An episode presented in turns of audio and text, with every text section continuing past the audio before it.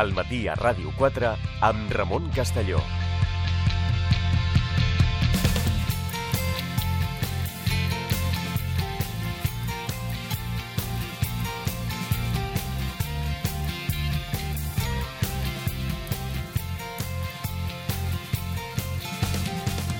Continuem al matí a Ràdio 4. Ens acompanya ja el professor José Manuel Rua. Què tal? Bon dia. Hola, bon dia. Investigador del Centre d'Estudis Històrics Internacionals i professor d'Història Contemporània a la Universitat de Barcelona. Um, avui farem un tema vinculat a, la, vinculat a Rússia Vinculat a Rússia, i a la seva política internacional. perquè s'ha commemorat aquest any, i és una commemoració que s'allargarà amb el temps perquè estem parlant d'un procés que va durar un parell d'anys, ben bé, es commemora la sortida, el 30è aniversari de la sortida de les tropes soviètiques de l'Afganistan. I va ser l'any 1987 quan eh, el govern soviètic va anunciar la retirada de les tropes. Una retirada que es va allargar fins a començaments de 1989. Però va ser el 1987 quan eh, s'anuncia que la presència soviètica, la presència de militars soviètics a l'Afganistan doncs, ha arribat a, a la seva fi.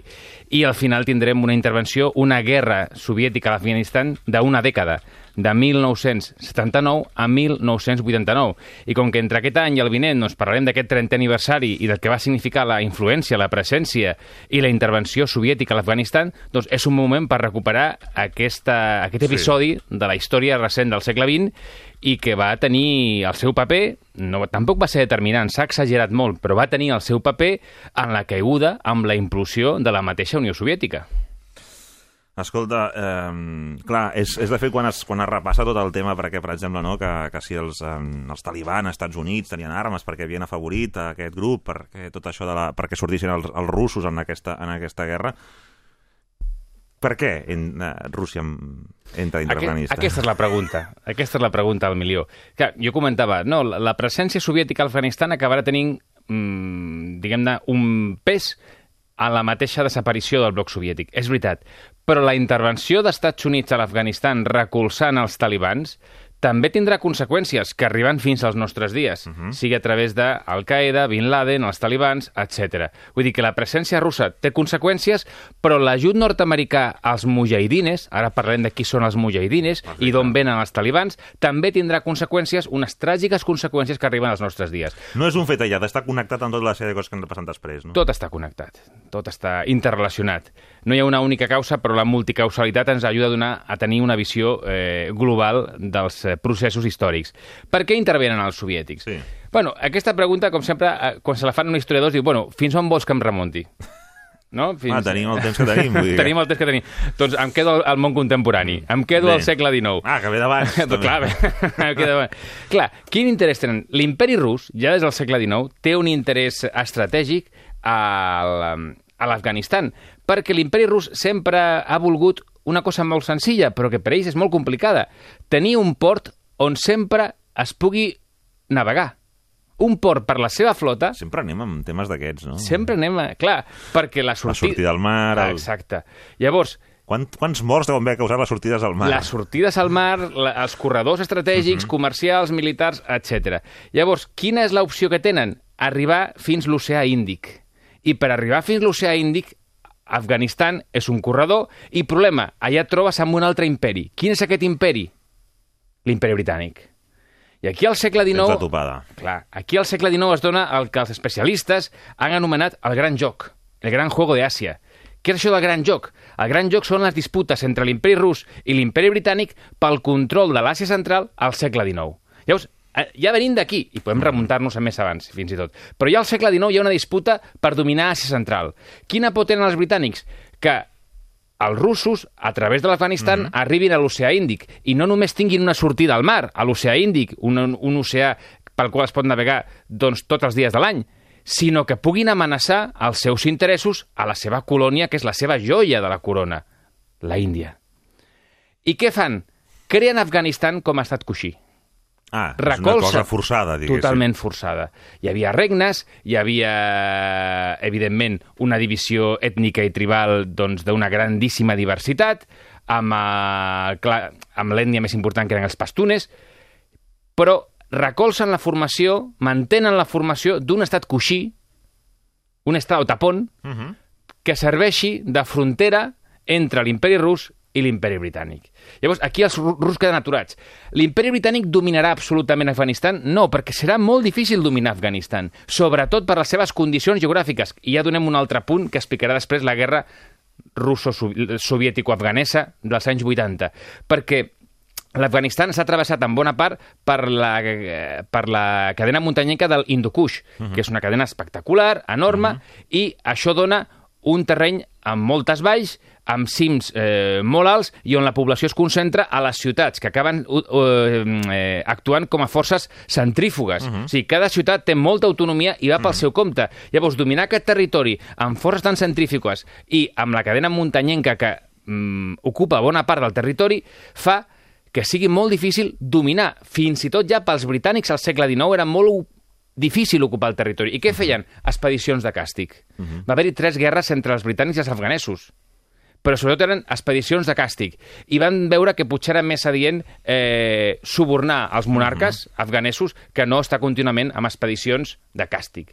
Llavors, Afganistan serveix de coixí a l'imperi britànic. Què passarà a partir del eh, 1919? Aconsegueixen la independència, l'imperi britànic es retira completament d'Afganistan, deixarà d'aquestes expedicions de càstig, no li interessa mantenir-ho, però ja, com que no existeix l'imperi rus, ja no hi ha aquesta Necessitat. necessitat de trobar el corredor estratègic cap a l'oceà Índic. Llavors, hi ha un interès històric, sí. I quin és l'interès més contemporani? Quin és l'interès més actual que porta a la Unió Soviètica a intervenir? Doncs hem de contextualitzar. I quin és el context? Doncs que la Unió Soviètica sempre es preocupa per tenir fronteres segures. Fronteres segures vol dir que no amenacin la seva seguretat interna. Ja. Això ho hem vist quan ocupen mitja Europa després de la Segona Guerra Mundial i no es retiren perquè volen tenir I encara ara, eh? i encara ara. És que, és que al final és això. La geopolítica russa continua operant sota el paradigma d'àrees d'influència que proporcionin coixins de seguretat. La que la OTAN s'acosta més del compte és mm, fins aquí. Exacte. Llavors, quina amenaça veuen a Afganistan? En un context on hi ha crisi dels euromíssils, a Europa, no oblidem, i en un context on s'està produint la revolució islàmica a l'Iran. Mhm. Llavors, dues amenaces diferents, però paral·leles en el temps, a la seguretat interna de la Unió Soviètica, euromíssils a Europa i revolta islàmica dels ayatolás a Iran. Doncs en aquest context, Afganistan era un país relativament estable Mhm. i aliat.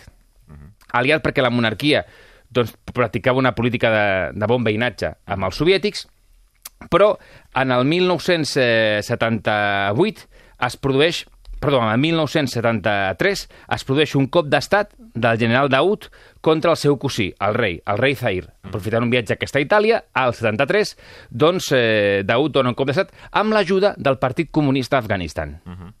I aquí ja entren els comunistes, que ajudaran a entendre moltes coses. El, el Partit Comunista ja es deia Partit Democràtic del Poble Afganès. Partit Democràtic del Poble Afganès. Doncs dona un cop d'estat a aquest general, expulsa el rei l'any 73. Aquest general ja havia estat primer ministre durant 10 anys, del 53 al 63, i comença un programa modernitzador, un programa reformista i modernitzador des de dalt. I aquesta també serà una constant a l'Afganistan. Qualsevol programa modernitzador des de dalt rebrà resistències tradicionalistes des de baix. Amb una societat que encara està organitzada en clans i tribus. Sigui, la realitat social... La realitat social serà molt complexa i serà molt complicada occid- occidentalitzar-la perquè les organitzacions tribals tenen moltíssima presència. Fins i tot amb assemblees com la Loya Jirga, que és l'assemblea Pastun. Vull dir que és l'òrgan, diguem-ne, legislatiu, per dir-ho d'alguna manera, tribal.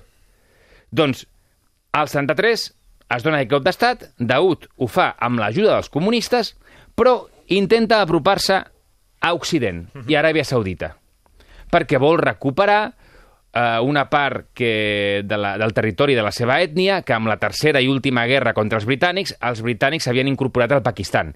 I ell vol intentar recuperar aquesta part. Per això creu que si s'apropa a Estats Units, Estats Units pressionarà el Pakistan per recuperar aquesta part del territori que és fronterer amb el seu veí. Clar, els comunistes afganesos diuen no, no, no, no t'hem recolzat perquè ara te'n vagis cap a Occident. I llavors es produeix un segon cop d'estat.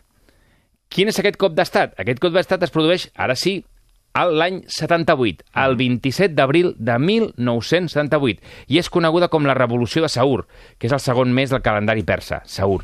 Doncs l'abril del 78 es produeix aquesta revolució, que és un cop d'estat contra el general Daud. I el general Daud morirà, serà assassinat, juntament amb 18 membres de la seva família. D'aquí Quan eh? comença no s'acaba. O sigui, Sí, sí. 18 membres de la seva família. I arriba al poder, ara sí, tot sol, el Partit Democràtic del Poble Afganès, a través d'una revolució o un cop d'estat, això Mhm. segons la propaganda de cada bàndol, doncs arriben al poder. Problema d'aquest partit comunista, que té dues faccions terriblement enfrontades entre Vaja. si. Ai. Terriblement La, enfrontades. la clàssica escissió del... La clàssica excisió eh, de l'esquerra, en aquest cas de l'esquerra comunista. Doncs tenim el Yalc i el. Parcham. Per què, és- per què hem d'establir aquesta diferència? Doncs perquè tindrà conseqüències polítiques i fins i tot provocarà la intervenció soviètica. Què és el Yalc? Que vol dir masses, poble. Doncs el Yalc és la facció radical. I el Parcham vol dir bandera, Mhm. és la facció moderada.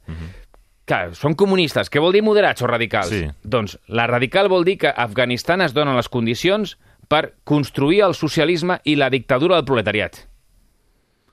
Ja et pots imaginar anar amb aquest discurs als clans i les tribus.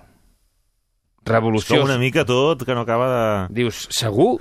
Segur que el país està preparat per la revolució socialista i la dictadura del proletariat? En un país de tribus, de clans, on la, la religió islàmica té una presència, mm, no és que sigui notable, és que és eh, omnipresent. Pensa que la bandera tradicional, l'escut és, una és, és l'entrada d'una mesquita, un arc d'una mesquita. Vull dir que, compte, Ja, ja, que no seria... no és eh, simbòlic o anecdòtic.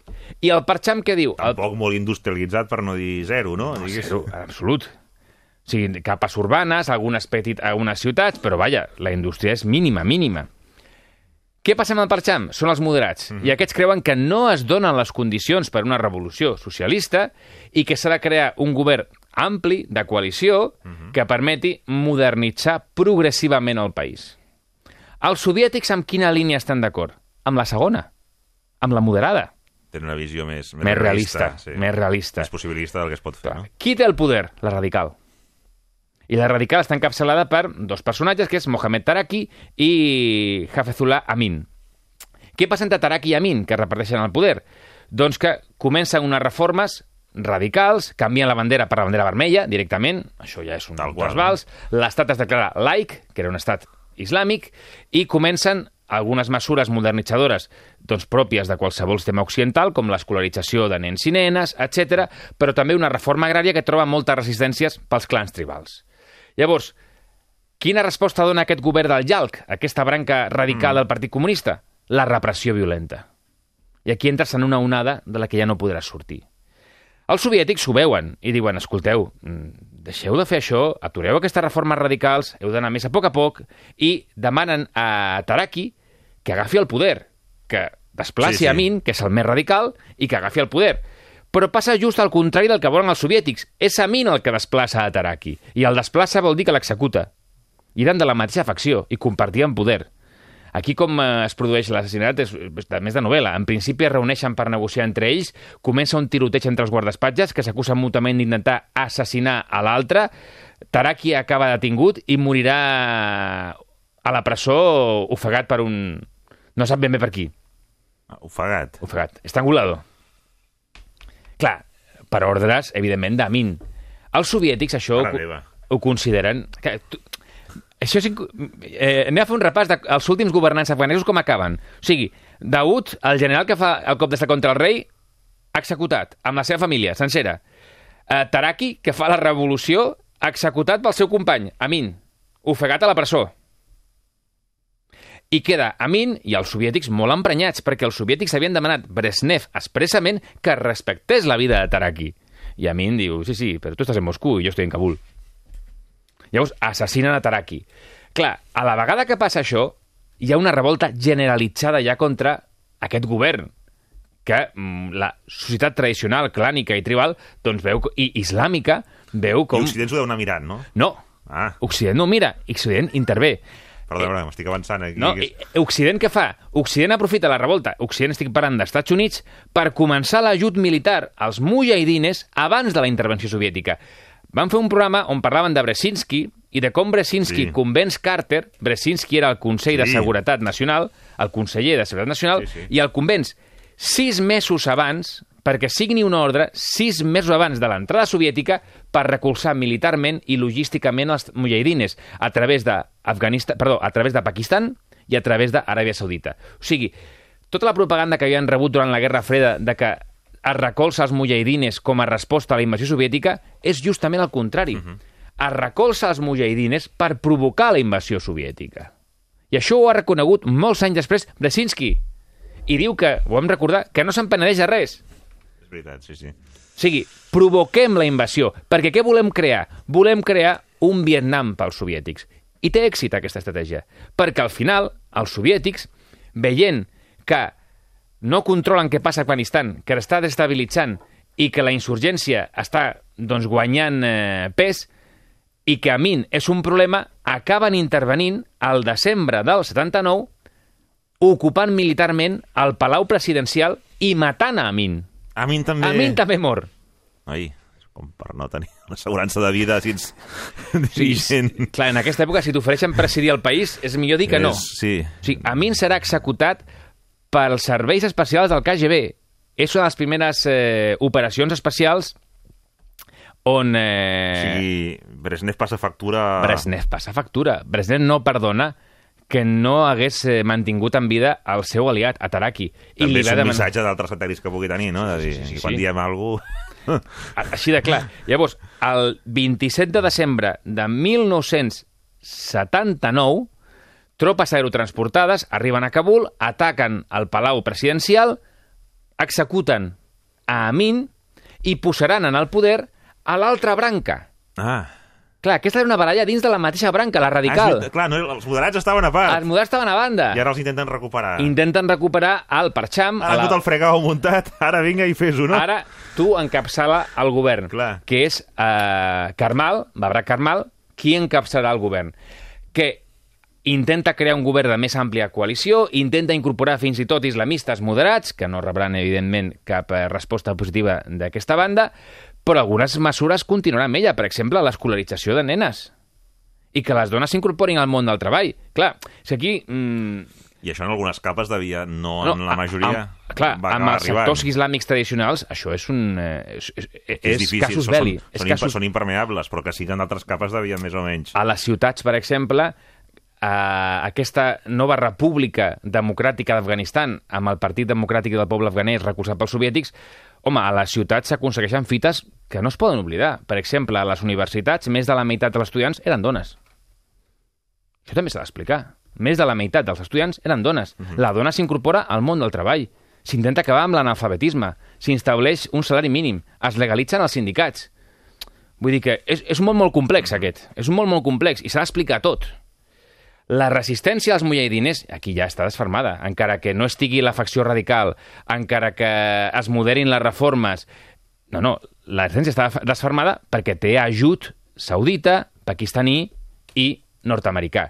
I què vol dir mujahidin? Mujahidin vol dir aquell que fa la jihad. I fer la jihad en aquest sentit s'entén com el que combat per l'islam. Això és mujahidin. I és interessant quan parlem de les paraules, perquè mujahidin vol dir el, com- el que combat per l'islam, però comunista, per bona part de la població afganesa, tenia un significat mm, que era difícilment assumible. Ja. Perquè comunista, eh, en paixtu, en pastun, cum és Déu. I nist és la negació persa. O sigui, comunista s'entenia com aquell que nega Déu. Era una carta, de- una targeta de presentació complicada, eh, en aquest país. En aquest país, aquesta targeta de presentació, aquell que nega Déu, doncs clar, era una dolenta targeta de presentació. Què provoca al final la, la, intervenció, la intervenció soviètica? Govern totalment descontrolat, ajut nord-americà als rebels, als mujahidines, i al final els soviètics faran cas a la crida del govern pakistanès que porta temps demanant que intervinguin, i sí, al final, tot i que Brezhnev al començament tenia molts, molts dubtes, al final, al 79 intervenen, al gener del 80 ja hi ha 80.000 homes soviètics allà, 80.000 tropes, a la primavera del 80 ja són 100.000 i arribaran durant la guerra a tenir 125.000 soldats eh, en presència a l'Afganistan. Aquest serà, diguem-ne, el, el clímax, 125.000. Quants passaran durant tota la guerra? Durant els 10 anys de guerra que estan els soviètics allà, la guerra després continuarà 3 anys més, uh -huh. fins al 92. I al 92 comença una altra guerra civil entre els mujahidines. Clar, és que estem parlant d'una guerra que dura 38 anys. Complicat, eh, si toca anar per aquí. Clar, Ni sé o sigui, país. la intervenció soviètica és 10 anys. Sí. 79-89. Del 89 al 92, el règim prosoviètic resisteix. Sense presència de soldats, però amb ajut en combustible, amb aliments i amb armes que encara arriben de Rússia. Fins al 92, 3 anys. Hosti, semblava que era més cap a No, no, 80. 3 anys resisteix. A partir del 92, què comença? Una guerra civil entre els que han guanyat la guerra, els mujahidines. Qui guanyarà aquesta guerra? Els talibans. Mhm. I aquí, a partir del 96, els talibans ocupen Kabul i comença el règim talibà. Llavors, eh, és una, una guerra llarga, 38 anys de guerra. De què estem parlant ara? Doncs estem parlant de que els soviètics intervenen i passen per l'Afganistan 620.000 homes. 620.000 homes. Realment és, és una quantitat... Eh, tenen 15.000 baixes en total durant tota la guerra i es calcula que gasten, aquí les xifres és complicat establir-les, alguns diuen que 2.000 2.000 milions de dòlars l'any, altres, diuen, altres diuen que 8.000 milions de dòlars l'any. Però igualment és una espessa enorme per la Unió Soviètica. Quin problema tenen els soviètics quan ocupen l'Afganistan? Que no estan preparats per aquesta guerra. No estan Serà el seu El seu Vietnam, Vietnam. entre cometes, no? Sí. no seran selves, però les muntanyes, les valls, seran veritables eh, zones hostils. social, manera- social, tribal, la geografia, el terreny, serà molt, molt complicat un domini. Què controlaran? Les ciutats, les fronteres amb el nord, amb la Unió Soviètica, i les valls on hi ha carreteres. Això ho controlaran. En què es tradueix a nivell pràctic? Amb un 20% del país. Controlant el 20% del país perquè ells estan preparats per una guerra convencional entre grans exèrcits. Recorda la Segona Guerra Mhm. Mundial. No estan preparats per una guerra de guerrilles i una guerra De contra la insurgència. No estan preparats. Contra tribus que coneixen bé la geografia, l'orografia, que saben les Exacte, coves, tot el... Tot. Llavors, fins l'any 83, i recorda que entren al 79, fins l'any 83 no tindran una tàctica de contrainsurgència. No tindran una estratègia adaptada a les condicions de guerra en aquest terreny. I què vol dir una estratègia adaptada? Doncs que no, val, no té sentit les grans batalles, sinó que hauran de fer operacions descentralitzades amb petites unitats aerotransportades que atacaran punts i es retiraran que recorda molt el Seek and Destroy dels americans a la guerra de Vietnam. Petites unitats que intervenen i marxen. Doncs allà, unitats aerotransportades i de forces especials que ataquen un punt. Què persegueixen sobretot?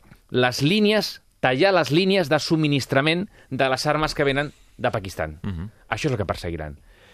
Però ja és una altra guerra, ja és un altre tipus de guerra. Aquí després s'ha explicat molt de si al final l'ajut nord-americà és decisiu perquè guanyin la guerra els talibans. Per eh, deixar-ho clar, els talibans no guanyen la guerra. Els talibans demostren que la guerra no es pot guanyar, però tampoc guanyen la guerra. És més, sense els soviètics, si no s'hagués tallat l'ajut econòmic al govern pro-rus, els talibans no haurien ocupat mai Kabul, ni els mujahidines. El tema és que al final, sense soviètics i sense recolzament militar extern, sí que s'enfonsa el règim. Però els mujahidines no podien guanyar la guerra. S'ha parlat molt, si heu vist la pel·lícula de la guerra de Charlie Wilson amb el Tom Hanks, que parla d'un congressista de Texas que va pel món intentant reclutar fons per eh, als mujahidines i que aconsegueix que arribin a mans dels mujahidines a partir de l'any eh, 86 els famosos missils antiaèria Stinger. I diuen, no, és que amb els missils Stinger, que van arribar amb missils Stinger, això és veritat, de la pel·lícula, doncs eh, poden abatre avions i helicòpters russos des del terra. Sí, això és veritat. Però van abatre, van abatre molts? No, no va ser decisiu, perquè quan els russos donen compte que els eh, afganesos, els mujahidines, tenen missils antiaeris Stingers, que realment és una tecnologia punta, i això és curiós perquè al començament els americans no volien que sapigués que estaven recolzant els mujahidines. I què feien? Aconseguien armes soviètiques a través d'altres països o a través dels xinesos per introduir-les a Afganistan i fer veure que no eren seves les armes. Però clar, amb l'entrada de Reagan l'any 86 ja directament a aquest conflicte, no, no, és igual que s'assabentin que els míssils són nostres. I els míssils són míssils d'última generació, Stinger. Quin problema tindran aquests míssils? Que tampoc canviaran la guerra, perquè què faran els soviètics? Bombardejaran des de més alt. I els helicòpters faran les operacions de nit. Perquè sí, els havien passat míssils, míssils Stingers, però no visió nocturna. Bueno, allò que dèiem, no? Com una cosa és la- l'arma i l'altra com, com llançar-la, no? com llançar-la. Llavors, què implica els Stinger? Això sí, que redueix la freqüència i l'efectivitat dels atacs aeris. Però no tant per les baixes que causa.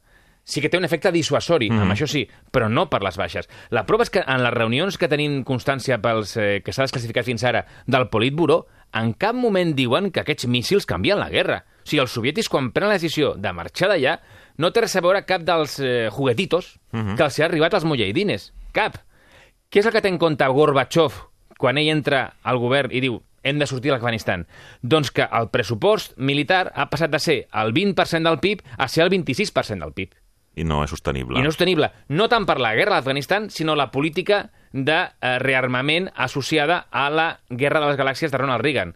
I aquí hem d'intentar Necessiten disposar dels recursos, no? Exacte. Hem de desescalar. Hem de tornar enrere. Hem de rebaixar la tensió per poder reduir la despesa d'armament. Però com es redueix la tensió si estem a l'Afganistan? Hem de sortir com sigui de l'Afganistan. Aquest serà el tema. Llavors, són els Stinger, aquests míssils nord-americans, els que canvien la guerra? No, és Gorbachev que canvia la guerra. Perquè per la seva política de distensió no es pot seguir a l'Afganistan. I aquí farà un canvi de govern. Pensa que l'any 1987 canvien el president, canvien a, a Karmal i entra Mohamed Najibullah. Mm.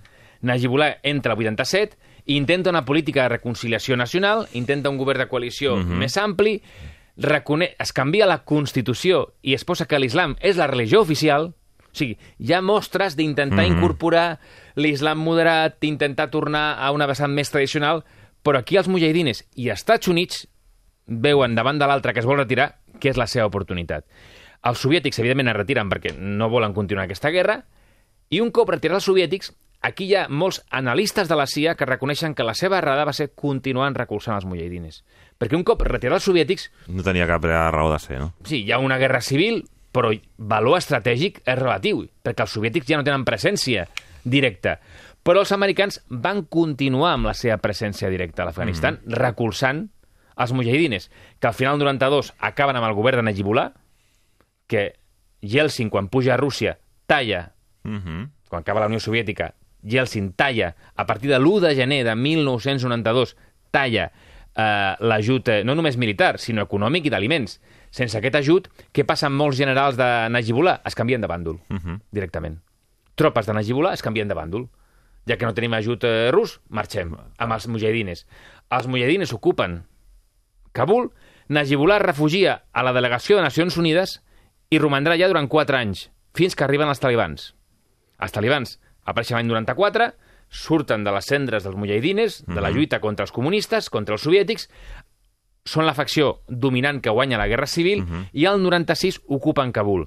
I així com els mujahidines inicialment havien, res- havien respectat Nacions Unides, els talibans no respectaran Nacions Unides. Entraran per Najibullah, el torturaran, no explicarem què li fan, Uh -huh. perquè és molt desagradable, i morirà a la forca. Així acaba o sigui, un altre De president, nou, eh? un altre president afganès. Llavors, mm, la guerra d'Afganistan és una guerra de la guerra és una guerra de la Guerra Freda, sí, però amb conseqüències que arriben als nostres dies. No és una guerra de la Guerra Freda que s'ha quedat al període de la Guerra Freda. Sí, la intervenció russa s'ha quedat al període de la Guerra Freda, però les conseqüències de l'ajut nord-americà als mujahidines encara l'estem pagant a dia d'avui. Per això que parlar de la guerra d'Afganistan no és només parlar d'història, és parlar de les arrels d'un conflicte que encara és present. Clar, abans deia, els russos, els soviètics, durant la seva presència militar a l'Afganistan, controlen el 20% del territori. Molt bé. I el govern actual afganès, que encara té el recolzament d'una missió militar de la OTAN, d'uns 13.000 homes, que no és poca cosa, quan controla la meitat del país? Uh -huh. Més que els soviètics, sí, però la meitat del país. Llavors, el tema Afganistan no és una pàgina tancada, no és un episodi, un capítol acabat. Encara és una ferida oberta i hem d'entendre les causes i les conseqüències dels nostres actes. Per acabar, Doncs per acabar, només una cita. A vegades l'hem citat alguna vegada, no tant pel que diu o fa ara, que crec que no té gaire interès, sinó perquè el que va conèixer quan era president del govern espanyol i va conèixer molta gent, que és Felipe González. Uh -huh. I Felipe González va tenir una conversa interessant amb Andrei Gromyko. Gromyko qui era? Gromyko era ministre d'Exterior soviètic fins uh -huh. l'any 85 i una de les tres persones que a la troika soviètica van prendre la decisió d'envair Afganistan. Doncs Gromyko, parlant amb González als anys 80 de l'Afganistan, mira el que li diu Gromyko. Li diu, estamos haciendo un trabajo sucio para nosotros, pero también para ustedes. Ustedes prefieren a los norteamericanos, pero ellos no cumplieron con su obligación en Irán. Recorda, revolució islàmica Mhm. dels ayatollahs a Irán. Y mira cómo acaba. Alguien tiene que taponar lo que se nos viene encima. Lo vamos a taponar nosotros. Le ruego que lo piense. Si el que està dient Gromyko a Felipe González als anys 80 és mm, aquest treball que estem fent no és per nosaltres només. Lo que se nos viene encima, alguien tiene que taponarlo. Al final els soviètics no ho podran taponar. No sé si el temps li ha donat la raó A Gromyko. Mhm. però com a mínim és per plantejar-nos la pregunta, si tenia raó. José Manuel Rua, investigador del Centre d'Estudis Històrics Internacionals i professor de Història Contemporània a la Universitat de Barcelona. Moltes gràcies. Fins dijous que ve. Un plaer, com sempre. Gràcies a vosaltres. A Ràdio 4, més que esport. Una forma diferent de gaudir de l'esport. Amb Marc Galluk. Us acompanyem cada dia a dos quarts de vuit del vespre per continuar compartint amb vosaltres la part més social, popular, solidària, integradora i emotiva de l'esport. De dilluns a divendres, de dos quarts de vuit a les vuit del vespre, ja sabeu que teniu una cita amb nosaltres a Ràdio 4. Us espero al Més que Esport, una forma diferent de viure l'esport. Més que esport. A Ràdio 4.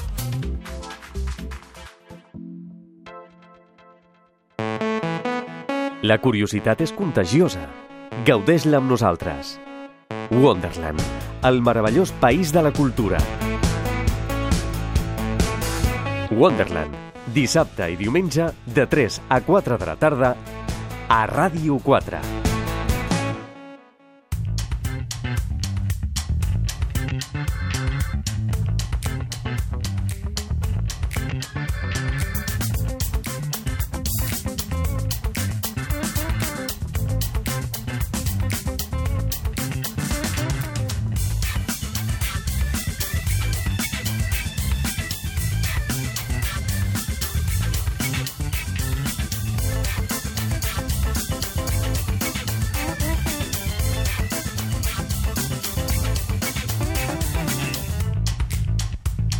Ràpidament, perquè anem molt malament de temps, perquè el tema d'Afganistan donava molt de sí, eh? Hi havia Home, i tant. Una autèntica massacre, és a dir, que, que vaja...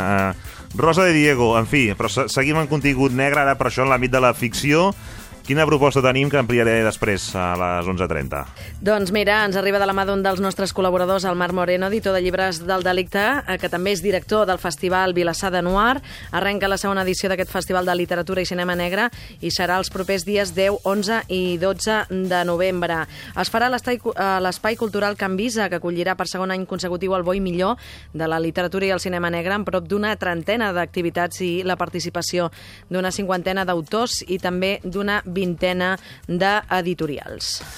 Una, uns protagonistes que no només uh, són autors de, de novel·la negra a casa nostra, un espai on tenen molt alta veu, no? El Festival Vilassar de Noir comptarà enguany amb la presència d'autors de tot l'Estat, amb la voluntat d'esdevenir una trobada transversal del gènere negre en totes les seves expressions artístiques. No només parlem de literatura i de cinema, sinó que també s'allarga al teatre i a la música. A la primera edició ja va ser tot un èxit, Ramon, a un miler d'assistents eh, que van fer doncs, que s'amplia el nombre de dies d'aquest certamen de Vilassar de Noir. En total, tres jornades dedicades a la literatura i al cinema negre, ampliant el nombre de creadors. Eh, també dèiem presència d'autors de diversos punts de l'Estat, Agustín Martínez, Diego Ameixeiras, Juanjo Braulio, Esperança Camps, també els comissaris dels festivals València Negra i Pamplona Negra, Santiago Álvarez i Carlos Bassas, i, a més, participants del gènere negre en català que destaquen Sí. alguns noms, per exemple, t'ho explicarà després més el Marc Moreno, el Paco Camarasa amb el seu esperat nou llibre, tota una eminència en el gènere negre, el que va ser comissari durant molts anys de l'ABC Negra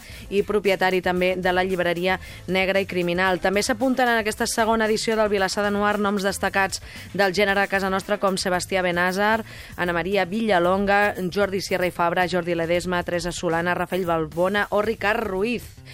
Novetats d'aquesta segona edició. Mira, taul- sí, nous formats que s'aniran alternant amb les taules rodones d'autors que ja es varen fer a la primera edició. Per exemple, els cara a cara. Petites entrevistes eh, amb autors, com per exemple la que hi haurà entre Paco Camarasa o Ana Maria Vilallonga.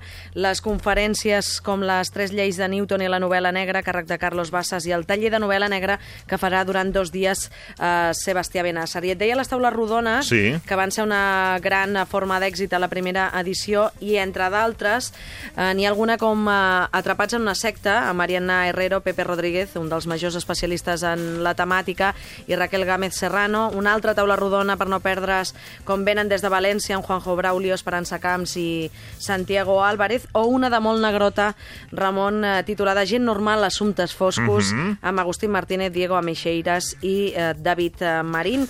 I Però no només hi ha audiovisual, només, només hi ha novel·la, sinó també hi ha audiovisual, eh? I en altres àmbits. Sí, un pes important, amb taula rodona amb els creadors del cicle de curs i una pel·lícula del diumenge, curtmetratges que es podran veure dissabte com Humans, Anatema, Fugit i Hoy me ha pasado algo muy bestia, i el tancament doncs, que es farà amb la pel·lícula serà Matar a Dios, d'Albert Pintor i Calle Casas, obra guanyadora del Gran Premi del Públic de l'edició 2017 del Festival Internacional del Cinema de Sitges. També hi haurà microrepresentacions teatrals, música amb les actuacions de la pianista Meritxell Nederman i moltíssimes altres coses com una exposició de portades clàssiques del gènere pulp de principis del segle XX que segurament et podrà explicar abastament el nostre col·laborador Marc Moreno, director d'aquesta segona edició del Festival Vilassar de Noir. Perfecte, doncs a tot això, d'aquí exactament uns tres quarts d'hora, al matí a Ràdio 4, cap a dos quarts d'onze farem aquest espai amb el, amb el Marc Moreno. Gràcies, Rosa. A tu.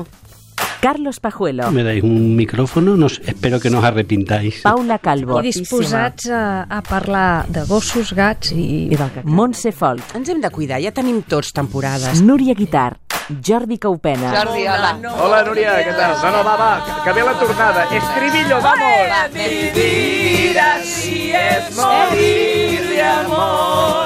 Paloma Zuriaga. Ay, qué contenta. Ay, ¿qué, ¿cómo estás, cariño mío? frisosa. Joan Carles Mèlic, Hi ha filòsofs que, que han parlat del tema i ho han identificat. Rosa Gil, Es un escándalo. ¡Uh! Escándalo. Es un escándalo. ¡Uh! Amb tots aquests amics passem el cap de setmana a Ràdio 4. Ens hi acompanyen? Amics i coneguts. Tots els caps de setmana de 9 a 1 a Ràdio 4.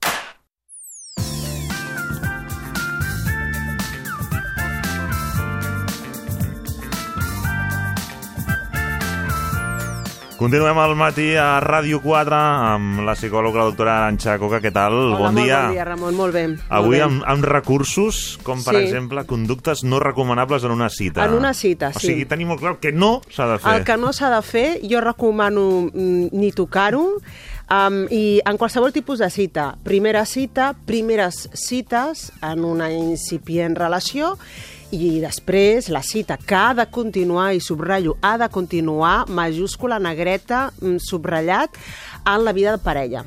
Que, que la cita cau en la vida en parella, en la convivència. Mhm. Si vols el primer, segon any no, però sobretot a partir de la maternitat o de la paternitat la cita desapareix. Hi ha poc temps, anem estressats Sí. i no tenim temps per nosaltres. La cita és un bé preciat que s'ha Mhm. de cuidar, és la joia de la corona d'una parella S'ha de mantenir. s'ha- de mantenir Contra la cita, tot. contra todo. De fet, jo recomano cinc cites al mes. Cinc cites al sí, mes. sí, ja Molt, tinc, eh? ho tinc quantificat. És que no, no és que sigui tiquismiquis. A l'hivern també fa... Eh, tot, sí, sí, sobretot a l'hivern, Ramon, sobretot a l'hivern. De fet, a l'hivern, a lo millor que un mes més de 5. Ah, estaria molt bé.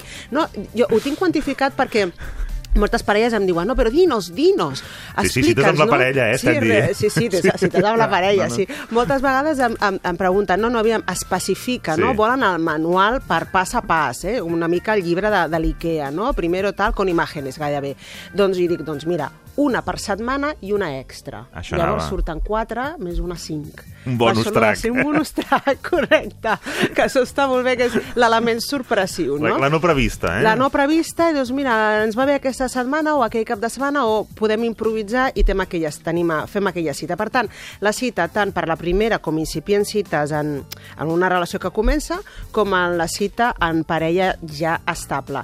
Doncs, aviam, et diré la primera conducta que Sí. no és recomanable, que és Què par de- parlar de l'ex. No cal. No, no cal, ens ho podem estalviar. Um, en unes primeres cites la curiositat de tu has tingut altres relacions, has tingut nòvies... No? Evidentment, entrem en el tema, però no podem citar l'ex, ni les ferides que ens han deixat, ni si venim molt tocats, perquè el que ens està escoltant, eh, el, la, la nova aposta o possibilitat de parella, sí, sí, sí. ja va fent no, la cruïsa no, la, de, de si què es pot esperar d'ell o d'ella, o si aquesta persona ve molt tocada i l'haurà de fer d'amic, eh, terapeuta, consolador. Uh, llavors, uh, la imatge d'aquell que parla molt sovint o que parla de, de, de les seves ferides, del seu ex o de la seva ex, queda molt tocada i perd encant. Llavors yeah. dic, mira, no perdis encant, no, uh mhm. -huh. no, no se't vegi que uh, no ets un adult autònom, sinó que encara estàs molt dependent o molt enganxat amb relacions uh mhm. -huh. anteriors, i el mateix amb persones, amb, amb parelles, com deia, ja estables, però que hi ha un ex uh mhm. -huh. darrere. Yeah. Val? Hi ha un divorci, doncs, que ha deixat ferides, aquesta és una nova relació, uh, i, i afegeixo també famílies reconstituïdes, uh -huh on hi ha fills i moltes vegades doncs, la relació amb el pare o la mare dels fills doncs, no és bona molt important no parlar contínuament de ara la mare, mira què m'ha fet, els nens els ha portat, no els ha portat, el mare, la mare o el pare, no? En aquest sentit, l'ex o la ex. És molt important que la nova parella, la del present, que en principi és present i futur, no quedi excessivament uh -huh. tocada i no intervingui excessivament en el passat, de la seva nova parella, perquè genera desencant, novament, genera molt d'estrès emocional i una pèrdua d'energia considerable en la parella, que s'esgota, uh mhm. -huh. i després doncs ja no tinc ganes de tocar-te. Mm. És que, mm. clar, tot, tot, al final la conseqüència és estic tan desencantat o desencantada tenim un problema tan gran, no ens traiem de sobre aquesta persona, aquest ex o aquesta ex, que ens afecta la nostra, a l'hora d'íntima. Per tant, l'ex o la ex, un temps li dedicarem un, un capítol breu uh mhm. -huh. eh, i l'aparcarem. Encara no serà el centre de la cita. No ho pot ser, encara que un vingui tocat per una mhm. experiència uh -huh. anterior. Haurà d'aprendre a explicar una mica, però sobretot a gestionar-ho i a sortir-se'n sol o sola. Uh mhm. -huh. Una cosa? No recomanable. Primera, no recomanable, no ho feu. Uh, L'altra... Citar molt els pares. Clar, sí, pots citar Plató, pots citar els clàssics, pots citar, doncs, mm, eh, filòsofs, però gurus... Però m'ha dit la però, mama tal, no o com, toca aquell O com dia. deia la meva mare, que sempre aquí dona... Clar, eh, vigilem en fer referències on col·loquem aquell progenitor, aquella progenitora, com a referent savi. Yeah. Perquè desautoritza molt la parella. Dius, bueno, la tens molt present, no? O sigui, realment, eh, estigui en vida o no estigui en vida, però aquesta persona ha marcat molt la teva forma de pensament. una relació molt... Sí, i per tant, això em treu a mi espai com a nova parella, em, em treu espai o, cre o jo em crec que em treu espai de poder incidir en tu, uh mhm. -huh. quan hi ha, hi ha altres que ja incideixen en tu. Yeah. Per tant, també produeix desencant.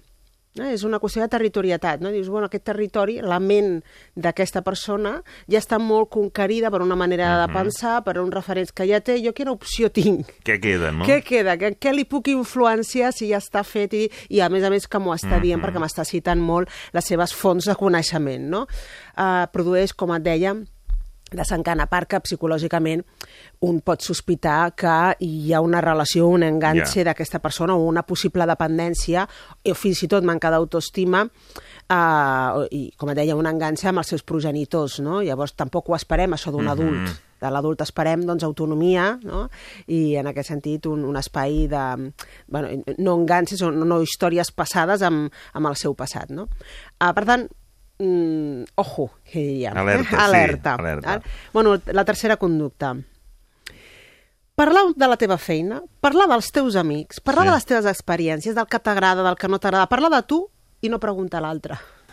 Que això de vegades es fa, és a dir, un entra en discurs, posa el CD, tinc tantes coses d'explicar-te, mira que generosa, que generosa sóc, com m'obro com un llibre fantàstic, fins aquí fantàstic, però no et deixo tu obrir-te com un llibre. Jo tan lleig, eh, de, sí. de, de que l'altre arrenca... Sí, perquè és veritat, perquè jo, perquè... a partir d'aquí, t'importa un papino el que anava a explicar-te a l'altre i li fas evident, a més a més. M'encanta, perquè és aquest fenomen de... Això que m'estàs dient ja m'ha passat a mi, saps? ja Què m'has- m'has d'explicar m'has ara, de tu? Què vas a dir? Sí, um, és a dir, l'altre intenta obrir-se camí, ara que parles de la feina, doncs mira, jo també he tingut un assumpte a la feina, i ho utilitza com a trampolí per tornar a si mateix, o a si mateix, sí. al seu relat.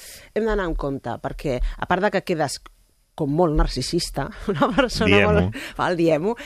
Quina vida més interessant que tinc jo i quina merda. Tens tu que no m'interessa el més mínim. Què em pots aportar? Sí. Em pots aportar poc. Perquè, clar, Sóc jo el que porto. Exactament. Quina Clar, sort que t'ho estigui explicant, jo, això, ara. No, novament, sí, perquè Sí, sí, sí. sí. aprendràs molt de mi, eh? Aprendràs molt de mi. Clar, novament l'altre es, es produeix un efecte de desencant perquè no té espai. Mhm. -huh. Jo què li puc aportar a aquesta persona, no? Si ja té una vida molt intensa sí. i ja ho està vivint tot, i jo el que li pugui aportar seran consells doncs, que minimitzarà, de seguida l'altre uh -huh. minimitzarà com, bé, això m'aporta poc. Que potser no, però això és el que, el que escolta eh, es va creant en la seva ment. És a dir, va creant una imatge del que està parlant que li està dient ui, em penso que amb aquesta persona tinc por, tinc poc a fer. El millor no és així, però estem generant aquest efecte. Per això hem d'anar molt en compte en repartir els temps mm, i els temes de conversa. I saber escoltar sense portar-t'ho a teu terreny. Ja. Escoltar per escoltar. De fet, algunes vegades diuen, ah, doncs a, això també et va passar a tu, per què no m'ho vas dir? Diu, bé, t'estava escoltant. O sigui, jo no aprofitaré el que m'estàs dient per explicar-te que jo també he passat per la... Mm. No sempre. Jo et donaré el teu espai i ho entendré per lo que tu estàs vivint, no per lo que jo mm -hmm. vaig viure. Això és molt important. Um, va, vinga, una Més altra. coses, Més va. coses. Uh, bueno, això em van parlar amb aquell motius de queixa en la relació, doncs aquí, de nou, tenir sempre alguna cosa que criticar del lloc on aneu. No és recomanable en una cita, perquè què esperem en una cita? Que va, sí. eh, mm, amabilitat, eh, passar-s'ho bé, si podem riure millor que millor, i connectar. No podem connectar bondadosament, mm Mhm. -hmm. des del bon rotllo amb l'altre, si estem generant un mal rotllo amb el lloc on estem. Ostres, mira quins plats... I, jo I no si ho fem, fer-ho des, de la, des de la conya una mica, no? des, Des, de del riure, conya, no? des del sentit de l'humor. Des de la complicitat, no? De, ostres, des... surten del conflicte. Però no malament, no? No malament, exacte. Que t'ha fallat el lloc, has volgut portar aquella persona a Sí. un restaurant que pensaves que era molt xulo i resulta ser que després, una vegada allà, dius, mare meva, no comencis a... a no, no visquis la frustració uh, No, que et genera si el vi aquell és moment. dolent ens en riem Ens del vi, però i, no. Escolta, et volia portar aquí, però tal, ai, mira tu, bueno, un altre dia uh, tries tu el lloc, pim, pim, pam. I ens en sortim amb sentit de l'humor i amb intel·ligència.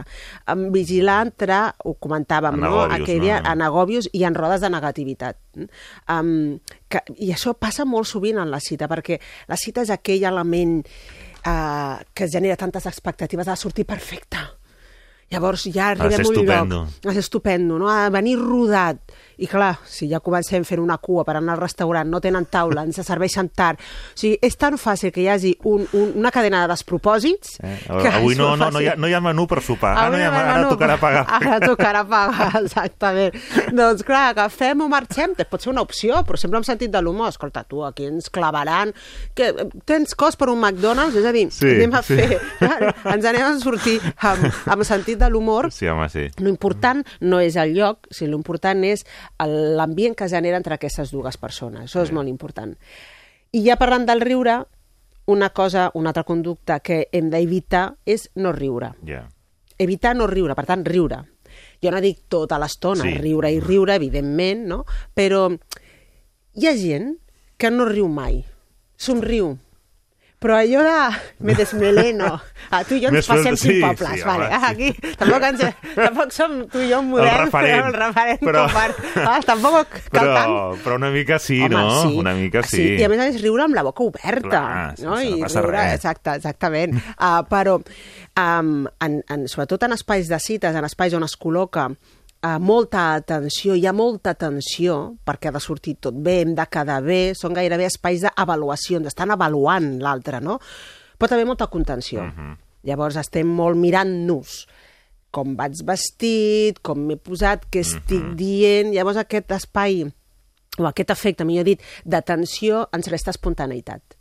I hi ha un estudi, un altre dia al Porto, aquest estudi que deia que uh, un dels trucs més clàssics, però que s'ha demostrat que funcionen per lligar, és el sentit de l'humor, l'espontaneïtat i la naturalitat. Llavors no la podem perdre. Uh -huh. Així que has de riure, no només somriure, ah, que bé, ser amable, somriure. No, no, dientes. Has d'ensenyar yeah. els dents i has de poder en un moment determinat demostrar que et sents tan segur i tan segura no com per riure deixar i deixar-te anar. Correcte. Um, i després, bé, aquí he posat una cosa que pot ser, pot ser molt criticable, soc, soc molt conscient, és eh, científicament no puc dir que estigui demostrat, tot l'altre sí, se n'ha parlat, en algunes investigacions sobre les relacions de parella, però aquest, mira, ho he volgut afegir, és un element aranxa coca, sí. que és um, mirar la carta d'un restaurant i no decidir-se. Això, és a dir, està 3 minuts i dius, bueno, ja ho tens, I m'ataques no? a la línia de flotació, eh? Encara perquè a sí? vegades he estat criticat Sí, per això. penses? No, el mateix que tu. Bueno, és que, clar, uh, l'altre diu, bueno, què, què et passa? No pots prendre decisions? Petites decisions, com demanar un plat, no? Mm, Ah, jo també, allò que fas que no- I llavors no que arrisqui l'altre. Sí, exacte, que arrisqui l'altre. Te'n surts i dius, però tu què demanes? Jo demanaré això. Ah, va, vinga, jo també.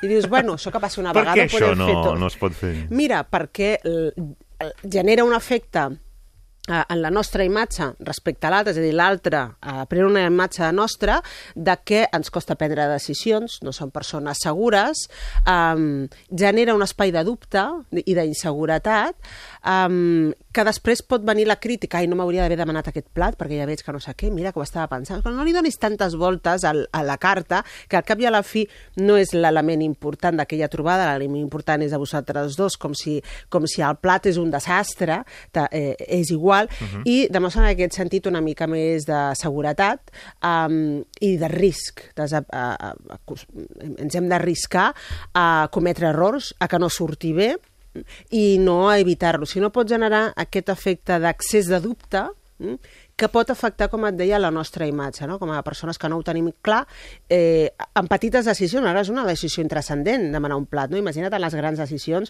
què farà aquesta persona. No? I a més a més que en la cita eh, eh, tenir un punt de, de, de, de gosar, Sí. de, de prendre la iniciativa. És com, on anem? Tria tu.